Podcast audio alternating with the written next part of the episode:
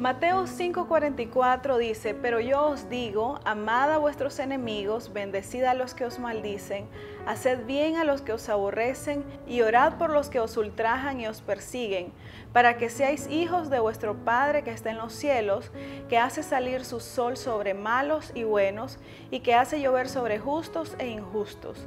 Pues si amáis a los que os aman, ¿qué recompensa tendréis? Aquí Jesús elevó la ley de Moisés al más alto nivel. Dijimos que en el Antiguo Testamento, o escuchamos de que en el Antiguo Testamento era ojo por ojo, diente por diente, pero aquí Jesús nos está diciendo, ¿saben qué? De ahora en adelante va a ser de esta manera. Ustedes van a amar a sus enemigos.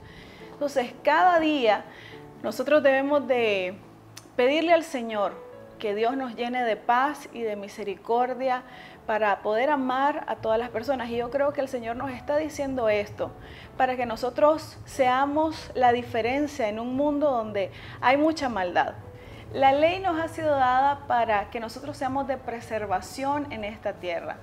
Eh, Jesús cuando nos estaba diciendo que no aborrezcamos a nuestros enemigos, nos está diciendo, ¿saben qué? Van a tener enemigos, va a haber gente que se va a levantar en contra de otras personas, incluso de ustedes mismos, pero nosotros debemos de entender de que Dios nos ha amado a nosotros y que con ese mismo amor nosotros vamos a poder amar a los demás.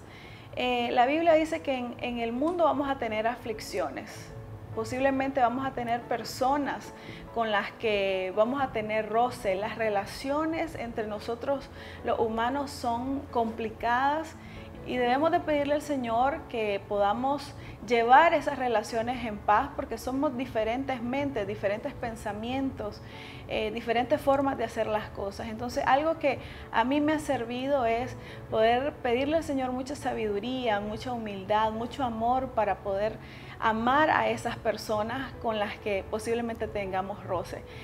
En la palabra de Dios dice que en el mundo tendremos aflicciones, pero que confiemos porque Jesús ya ha vencido al mundo. Esto lo que nos quiere decir Jesús es de que realmente Él, Jesús, ya pasó por un sinnúmero de, de rechazo, lo aborrecieron, lo maltrataron y él ya venció lo que eso podía producir en su interior.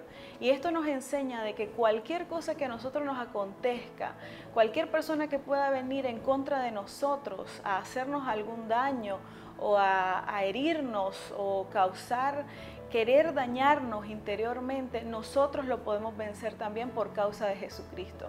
Entonces nuestro trabajo es amar porque Jesucristo amó. Él es el amor.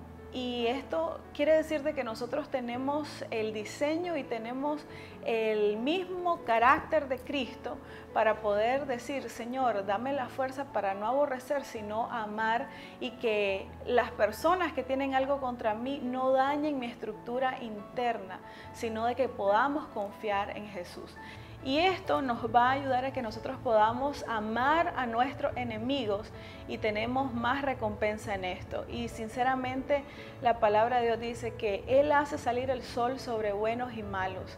¿Quién somos nosotros para no amar? Si Dios hace salir el sol sobre buenos y malos, ¿quiénes somos nosotros para no amar a buenos y malos también? Así que espero que esta reflexión te sirva de mucho y que puedas ponerla en práctica y vivir cada uno de los mandamientos del Señor, porque esto nos va a llevar a crecer y a madurar espiritualmente. Que Dios te bendiga.